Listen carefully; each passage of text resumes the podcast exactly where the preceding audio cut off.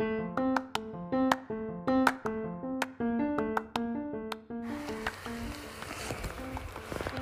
はようございます。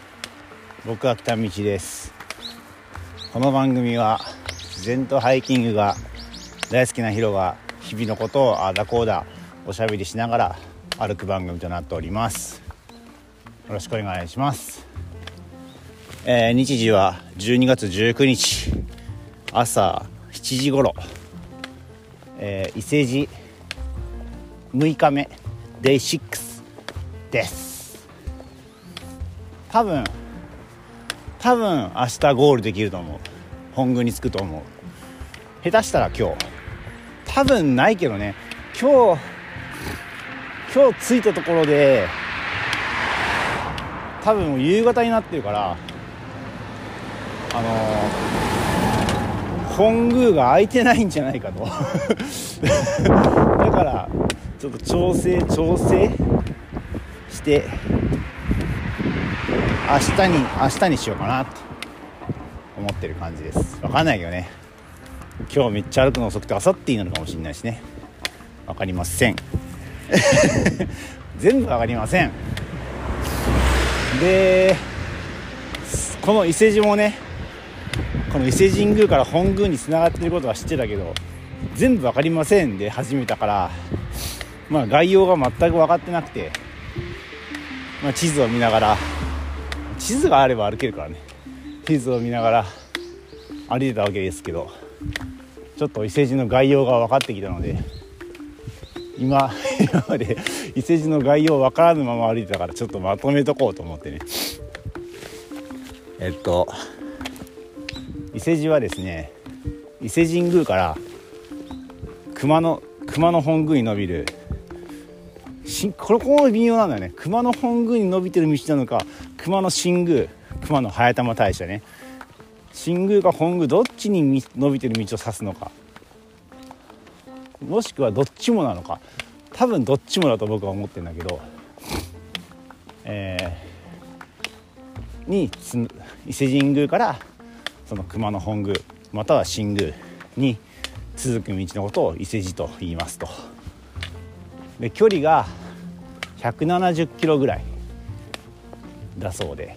で僕も山アップログ撮ってたんだけど電池切れが電池がねやっぱ減るのが気になってねもうずっと野宿1回だけ民泊したんだけどまあそんななんでかな。自分が歩く都合のいいところにね宿があるかも分かんないしカミーノみたいになんていうの？事前に調べる術もあんまないしさちょっとそれをするってなるとすごいまた電波拾って電池食ってってなるからさめんどくさいと。だからだから2日目はねちょうどいいとこにあったから泊まったけどそれ以降野宿で過ごしてて。そうなるとね充電するのは難しくなってきてね。で1個モバイルバッテリーぶっ壊れちゃって、まあ、余計拍車をかけてるんですけどそれで、うん、山アップのログを取るのやめましたと。だから分かんないです。大体170キロ。で多分ね僕1日目に多分その舗装路ばっかりじゃねえかなって言ったと思うんですけど 全然そんなことなくてあの海沿いの道を歩くんですよ。あ最初はねあのあまず伊勢伊勢神宮の内宮から始まりますよね。内宮は日本の日本のあれですよ。トップ・オブ・ゴッド。アマテラス大神がいるところですね。太陽神のいる、えー伊勢神宮内宮からスタートして次下空に行きます。伊勢神宮の下空下空はえーっとアマテラスさんにご飯を提供する神様だったと思います。食料の神様だったと思う。名前は忘れた。食料の神様の下空を参ってでそこから南下していくと。本宮に向けてね。でその辺はまだねこう内陸側というか海は見えてないんだけど下空からちょっとずつちょっとずつこう南に行くにつれて海が近づいてきて、まあ、最終的には海沿いをほぼほぼ歩くことになるんですね。だから北の道と一緒なのよ。上野の上野と北の道と本当一緒でさいや面白いな。もう本当偶然なんだけど海沿い歩くからさ北の道も僕最初はほとんどまっすぐだろうって多分言ってたと思うんですよ。確かね。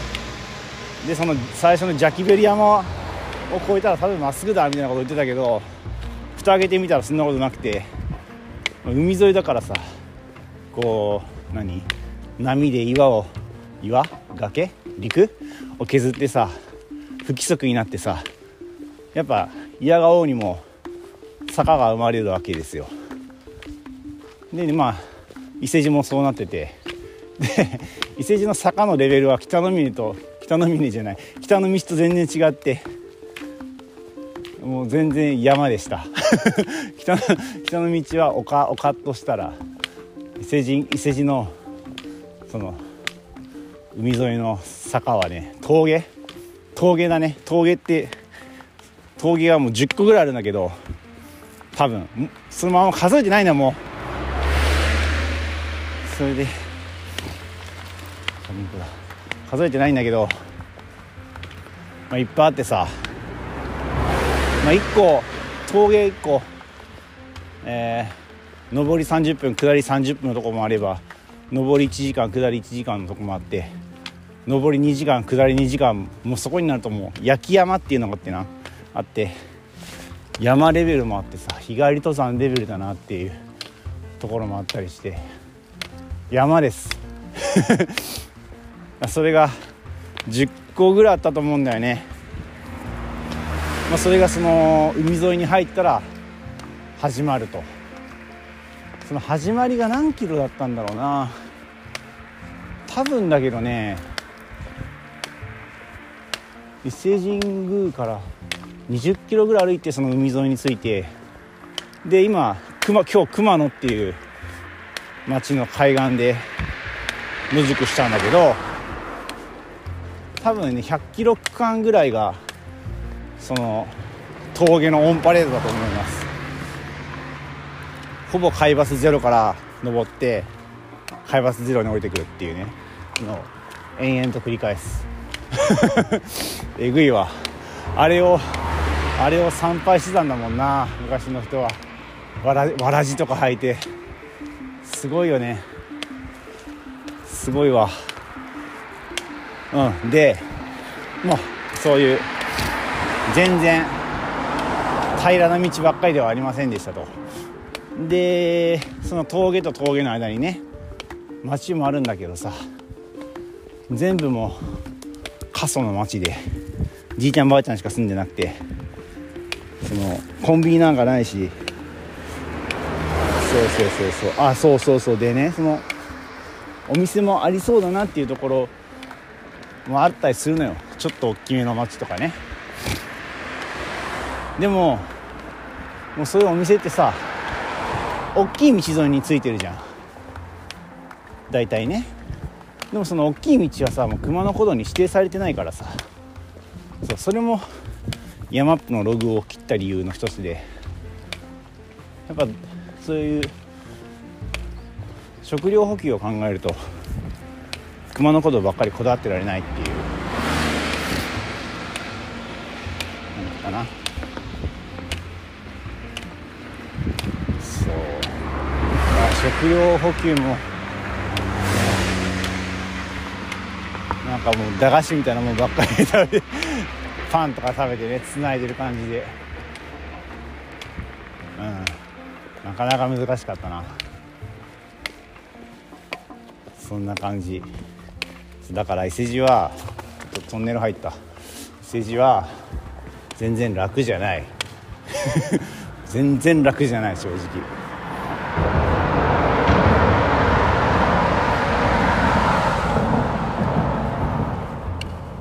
中ヘチの方が全然楽だわ。中辺地中辺地は宿がある大体ね。で伊勢路も。伊勢路もな。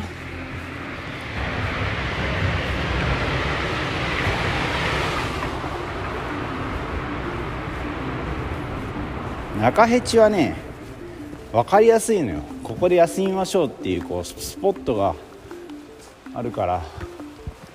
そこをつなげばいいんだけど。伊勢路はそれがないから。電車。そう伊勢路はそれがないから。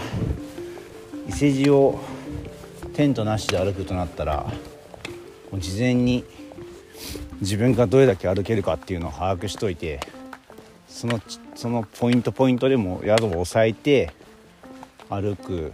しかないだろうな。できなくはないと思うわ。うん。でもテント持って歩く方が個人的には楽。うん。そうだね。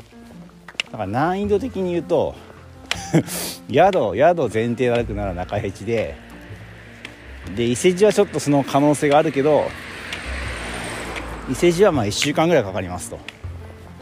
宿でつなげるかもしれんけど。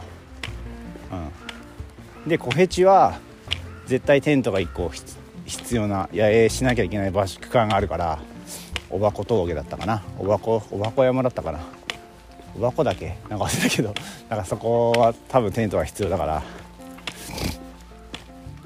テントはあれば3泊できるかな。小平地は。そんな感じだな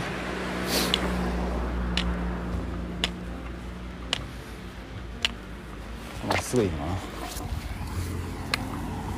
で多分ねそのテントさえあればねまあどこでも行けるっちゃどこでも行けるんだけど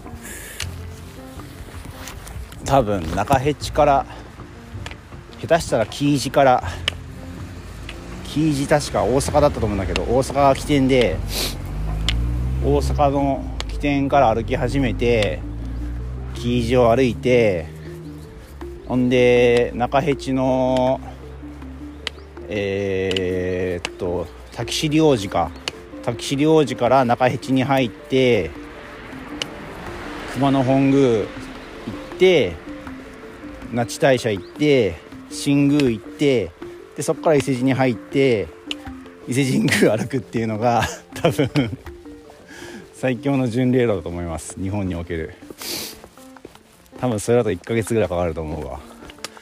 1ヶ月かからんかな。1ヶ月かからんぐらいのロングトレイルができると思います。カミーノに近い。ただなクレデンシャルがないからな。ございます。そうクレデンシャルがないんだよ。そこが面白くないとこだな。面白くないって言っちゃダメだな。クレデンシャルがねやっぱあるのはやっぱ楽しかったんだなスタンプを押せてさ。伊勢路にもねなんか峠ごとにスタンプがあってねそれを僕は知らなかったからスタンプ押すものが何もないのよ。だからまあいいやと思いながらね。見送って歩いてるわけですけど。難しいね。うん。世界遺産になったって言ってもやっぱその中間にある町がさ機能してないからさ。うんみんな来てねとは言えないもんな。やっぱそう考えるとカミーノの整備され具合はすごいわ。すごい。まああれどうやったんだろうね。あんだけ世界中の人が来てるから宿も潤ってその街も潤ってって回ってる気はするけれどさどういうキャンペーンをしてあの地位まで行ったのかな。やっぱヨーロッパだから陸続きだからいろんな国から来やすいっていうのは間違いなくあって日本はなそこは難しいところだよな。と。思います。うん。まあということで今日は熊野本宮の手前の町まで歩くと思います。で今日は夜雨予報なんだよね。東屋のある場所を見つけたいその町で。そしたら野宿できる。できなければホテルかな。ちょっともうね気温がその歩き始めた日はね18度だったんですよ最高。今日最高何度だっけ？7度とか9度とかな？そんなんでさ なんだこれって感じなんだけど。まあそれが冷えてるからね。雪ならまだしもちょっと雨に濡れるのはよろしくないから。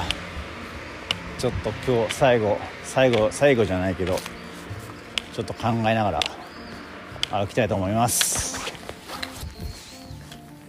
ではまたな。締めくくり側からん。バイバイ。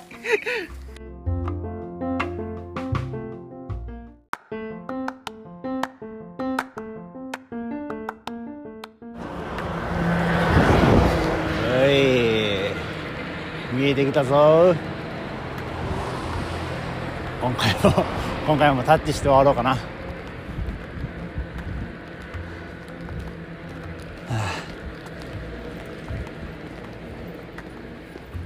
あ、お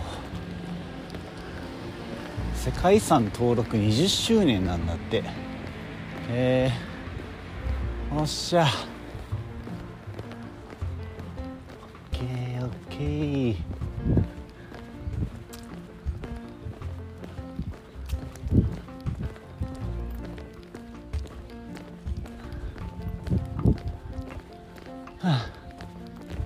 の本宮大社。タッチ！よっしゃ！おしまい。